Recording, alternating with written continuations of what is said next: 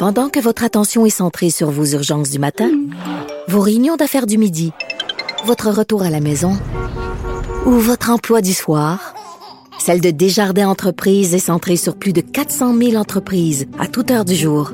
Grâce à notre connaissance des secteurs d'activité et à notre accompagnement spécialisé, nous aidons les entrepreneurs à relever chaque défi pour qu'ils puissent rester centrés sur ce qui compte, le développement de leur entreprise.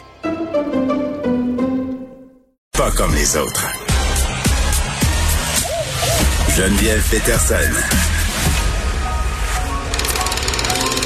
Elle réécrit le scénario de l'actualité tous les jours. Vous écoutez Geneviève Peterson. Cube Radio. Tout le monde se demande quoi faire avec le prix des logements en ce moment qui connaît euh, vraiment une flambée. Là, c'est assez incroyable quand on regarde. euh, moi, évidemment, je suis à Montréal, mais quand on regarde le prix des loyers ici, euh, c'est très très cher. On parle euh, de quatre et demi des fois à 2500 pièces, 3000 dollars. Euh, bon, évidemment, on parle de beau quatre et demi ici, mais le, prix du logement médian est quand même assez élevé. Puis pas seulement à Montréal, un peu partout au Québec. Puis c'est comme s'il n'y avait pas de solution. C'est comme si on se demandait qu'est-ce qu'il fallait faire pour que ça arrête de s'emballer comme ça. Là, on a un organisme québécois qui veut mettre en place un registre citoyen des loyers pour aider à contrer tout ça parce qu'on le sait des fois quand on arrive dans un nouveau logement, on sait pas comment le locataire euh, qui était là avant nous payait et il y a des propriétaires qui en profitent. Adam Mongrain est là qui est directeur de l'organisme La Base. Monsieur Mongrain, bonjour. Bonjour, vous allez bien? Oui, ça va très très bien euh, parce que je me cherche pas de logement. C'est ce que j'ai envie de dire. Non, mais mais pour vrai, je fais des blagues, mais mais j'ai des amis autour de moi, des gens que je connais, puis je vois passer ça sur les médias sociaux. Le 1er juillet arrive et les gens depuis quelques mois sont désespérés. Je pense que c'est pas un euphémisme de parler de course au logement. Là, on a vu des fils monstres, des gens qui se battent pour avoir des loyers, qui arrivent avec leur CV, leur talon de paix.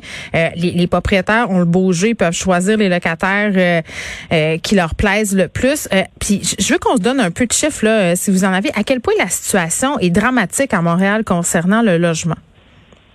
C'est un peu impossible de l'observer, puis c'est malheureux. Je peux vous donner les chiffres qui sont issus de la dernière enquête sur le logement locatif, puis vous donner un peu plus de contexte pour Oui. essayer d'éclairer la situation. Allez-y. Euh, ce qu'on a vu, c'est que euh, pour la première fois dans les deux dernières années, l'enquête sur le logement locatif s'est mis à sonder les prix des logements inoccupés. Donc, on a vu entre 2019 et 2020 une augmentation moyenne de 30% Donc, ça fait un saut en un an de 30% pour les logements qui sont inoccupés dans la région Montréal. C'est également très élevé dans les autres régions du Québec. Mais cette enquête-là ne permet pas de voir, de, de prendre la pleine mesure de la crise du logement qui euh, sévit au Québec depuis plusieurs années, entre autres à cause de l'absence d'un registre des loyers tel que sur celui qu'on a mis en ligne aujourd'hui Mhm. au registre des loyers.québec. Donc, l'information complète sur la situation de logement, on peut juste l'observer à l'aide d'anecdotes. Puis, les- anecdotes que vous avez proposées, en effet, ça, ça- c'est comme la pointe de l'iceberg. C'est évidemment, on, on ne sait pas tout ce qui se fait. On ne sait pas combien de personnes euh, subissent de, de pression pour quitter leur logement. On ne sait pas euh, toujours quand les euh, quand le, le prix a été augmenté de façon abusive en deux locataires. Mm. Euh, et c'est l'objet du lancement qu'on fait aujourd'hui, dans le fond, pour justement pallier à ce manque d'information-là, euh, pour essayer de, de remettre à jour un peu l'idée de, de passer son bail au locataire suivant. Euh, il y a certaines personnes au Québec qui cachaient un bail dans un armoire. C'est vrai? Pour que la personne, oui. Oui, c'est, mais vous savez, les, les, euh, les dispositions du Code civil euh, au sujet des hausses de loyer ont été inscrites en 1979. Donc, ça fait un bon moment les hausses de loyer, puis à l'époque, c'était la régie du logement, est en place, puis qu'il y avait des recours pour les locataires au Québec. Par contre, ça dépend euh, de, de gens qui connaissent leurs droits, puis qui connaissent la situation. Et crucialement, c'est des gens qui doivent savoir combien ça coûtait avant avant d'arriver dans un, un logement. Donc, il y avait en effet une pratique au Québec où les gens euh, laissaient, laissaient leur bail disponible sur place pour le locataire d'ensuite pour que cette personne-là ait la bonne information à propos du plus bas prix qui a été payé au cours des 12 derniers mois.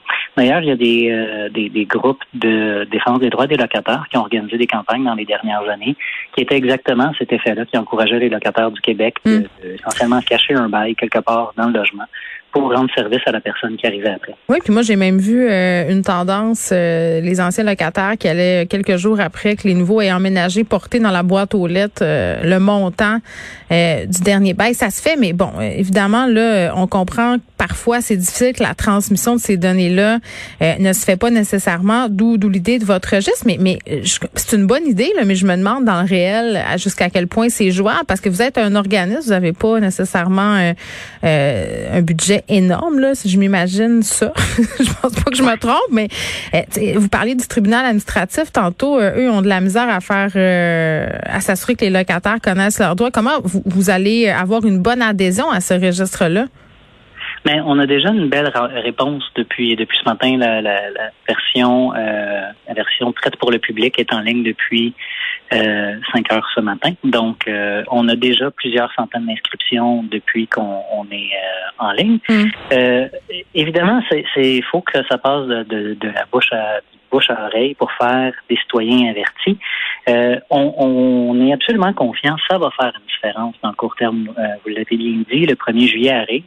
Année après année après année, euh, les histoires sont de plus en plus dramatiques de, familles, de gens qui se retrouvent à la rue. Les municipalités sont contraintes à dépasser des sommes importantes pour mettre des gens dans des hôtels, pour essayer de trouver du logement d'urgence parce que ces personnes-là sont pas en mesure de se loger euh, convenablement dans le temps qu'ils ont pour, pour choisir. Euh, la, la, très longue file que vous avez évoquée avec les gens qui arrivent avec euh, leur CV, leur talon de peste, c'est un exemple. Comme je dis, on voit la pointe du iceberg sur l'ampleur de la crise en ce moment.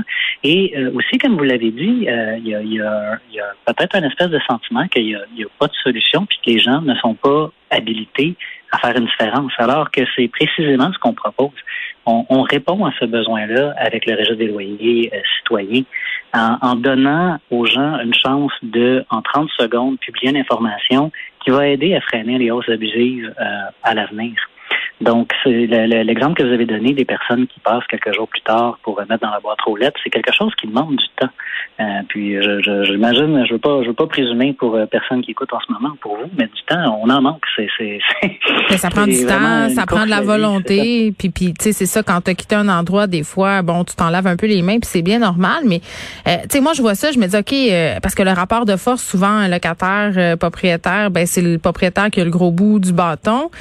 Euh, je comprends que votre registre est un peu une façon pour les locataires de reprendre leur pouvoir, mais moi, si j'étais locataire, là, j'aurais peur, il me semble, d'aller mettre mon nom sur le registre. Je me dirais, mais si mon proprio s'en rend compte, est-ce qu'il va me faire du trouble avec ça? Mais c'est pas un registre des personnes, c'est un registre des loyers. Donc, mais oui, mais c'est, mais monsieur, je veux dire, euh, si, si je vais mettre euh, le prix du logement de telle adresse, le proprio, il va savoir que c'est moi, là, j'habite à cette adresse-là. Mais c'est probablement vous, mais pas nécessairement vous. Ben les données sont, sont, anonymisées. Vous auriez pu en parler à quelqu'un. Il y a peut-être quelqu'un qui peut prendre ça. Mais de, façon générale, euh, l'objet du registre, c'est de s'assurer que tout le monde ait la même information. Hmm. Euh, je veux pas, je veux pas euh, vous, vous, mettre dans le trouble personnellement si vous On, a beaucoup, beaucoup d'inscriptions depuis ce matin, donc il y a certainement euh, des gens qui, voient euh, un bénéfice, puis des locataires qui euh, choisissent de s'inscrire. la situation que, vous dessinez, c'est une situation dramatique. Puis je, suis un peu sensible à l'idée que, on, dans le fond, les, locataires sont des proies qui vont être chassés par des propriétaires. Vous savez, euh, je, je, porte dans mon cœur la conviction que l'écrasante majorité des propriétaires, en haut de 99 sont des bonnes personnes. Ça, c'est vrai. Euh, mais, mais le 1 euh, qui reste, ils font drôlement chier parfois. C'est ce que j'ai envie de vous dire. Puis, puis tu sais, euh, ben, je comprends qu'il y a de l'anonymisation, mais je me posais cette question-là, donc je me devais de vous le demander. Mais quand on a cette discussion-là sur le logement puis sur les prix, euh, Monsieur Mongrain, bien des gens qui disent, ben, qu'arrêtent de se plaindre les locataires si on pas le moyen d'acheter. Essayez euh, de comprendre à quel point ça coûte cher, euh, les taxes municipales et tout ça. T'sais, le prix des loyers, c'est une question de marché, c'est une question d'offre-demande. Qu'est-ce que vous répondez à ça? Mais je pense qu'il y a lieu de, réfléchir peut-être un, petit peu plus longtemps à la question euh, sur les, valeurs marchandes immobilières. si je pouvais, je prendrais l'exemple du, du, manoir La Fontaine. Est-ce que vous êtes familière? Non, allez-y. Le manoir La Fontaine, qui est sur la rue Papineau à Montréal, a été acheté dernièrement pour une somme de plusieurs millions. Euh, puis c'était un endroit où avait environ 90 locataires qui ont tous reçu un avis d'éviction pour travaux majeurs. OK. Euh, Rénoviction, là. Ben, je ne veux pas utiliser le terme rénoviction, on va juste parler de, ah. des faits tels qu'ils sont présentés dans le cas. D'accord. C'est que l'idée est que ce, ce, cet immeuble-là s'est transigé pour plusieurs millions de dollars, puis ensuite que la, la, la, la position qui est tenue, c'est que les travaux qui sont requis sont tellement grands que c'est impossible de payer la facture, essentiellement le prêt qui a été octroyé pour faire l'acquisition de cette bâtisse-là. Mais comment cette bâtisse-là a pu se vendre à un tel prix s'il était dans un si mauvais état? Donc, je pense qu'il y, a, au niveau de, la déconnexion entre le prix des loyers et le prix des appartements, euh, il y a peut-être une situation où les, les valeurs à laquelle les immeubles se transigent en ce moment est beaucoup trop élevée par rapport à leurs revenus réels. Comme on voit des anecdotes parfois où les, euh, sur le site, euh, par exemple, Centris ou sur les sites de, de courtiers immobiliers, mm-hmm. où on met en vente un immeuble, un immeuble locatif, donc il y a des locataires à l'intérieur, puis dans la description de, de, l'immeuble, on dit combien est-ce que l'immeuble rapporte annuellement. Mais c'est normal quand tu achètes une propriété à revenu. Exact. C'est une information très juste. Mais on met également le revenu potentiel qui est souvent autour du double. Donc, c'est comme une admission que le, le prix mais, est demandé excusez, là. Non, non, dépend du fait qu'on augmente les loyers. Non, mais c'est comme si c'était mal de dire que des personnes euh, peuvent acheter un immeuble pour faire de l'argent avec. Je veux dire, les propriétaires, ils font pas la charité. Là. Ils ont le droit de rentrer dans leur argent. Je comprends qu'il y a de l'abus, là, mais dans une certaine fourchette de profit, je veux dire, euh, c'est pas Jésus. Les propriétaires, là, sont, sont pas là pour faire le monde au monde. Je veux dire, il faut qu'ils rentrent dans leur argent. Il faut qu'ils en fassent. Oui, ben, on a reçu des témoignages de propriétaires qui euh, se sentent un peu squeezés, puis il y a des gens qui arrêtent d'être propriétaires justement, ben, mais hein? sont placés dans une situation où ils, sont, ils ont un choix euh, moral qu'ils trouvent très difficile entre est-ce que je, je respecte la réglementation en vigueur, est-ce que je garde mes gens qui sont peut-être des gens qui habitent à côté d'eux, c'est peut-être des, des devenus des amis, c'est peut-être mm. des gens avec qui la cohabitation est très facile, ou à cause que les prix augmentent, les taxes augmentent, les, les tout, toutes les dépenses fixes augmentent, euh, euh, je me débarrasse des locataires qui payent un loyer relativement abordable pour en mm. amener des nouveaux qui payent plus cher. C'est une, décision terrible à déposer sur des gens. Oui, puis je pense qu'à un euh, moment donné, M. Mongrain, là, il, y a des propriétaires qui font le choix d'avoir des bons locataires, peut-être de les garder un loyer moins élevé, bon an, mal an, mais le gain au bout du compte, c'est mieux de garder ces gens-là à long terme, qui s'occupent du logement, qui feront pas de bruit. Des gens en, en, on a confiance. Puis je pense qu'il faut faire la distinction entre les propriétaires de Plex puis les, grandes compagnies qui achètent des gros immeubles comme le, manoir dont vous venez de me parler. Là. Tu sais, c'est deux sujets. Bien sûr, mais je, maintiens que les propriétaires, euh, l'écrasante majorité, puis je vais, je vais le dire, c'est pas être un propriétaire, ce n'est pas un monstre. L'objet du, registre, c'est d'assurer que tout le monde ait la même information. Donc, on, tout, ce que le registre propose, c'est de rétablir, vous avez parlé de pouvoir, mais c'est plus élémentaire que ça, c'est de, l'information hmm. qui doit être partagée par toutes les parties dans une transaction. C'est un, vieux problème économique, l'imperfection de l'information dans tous les marchés. Euh, le registre des loyers euh, citoyens, qui est disponible dès aujourd'hui, vient un peu corriger cette lacune-là. Puis, par la même fait, ça fait des citoyens avertis qui vont être outillés pour euh, s'opposer aux hausses abusées. Si, je reprends votre, votre ouverture, mm.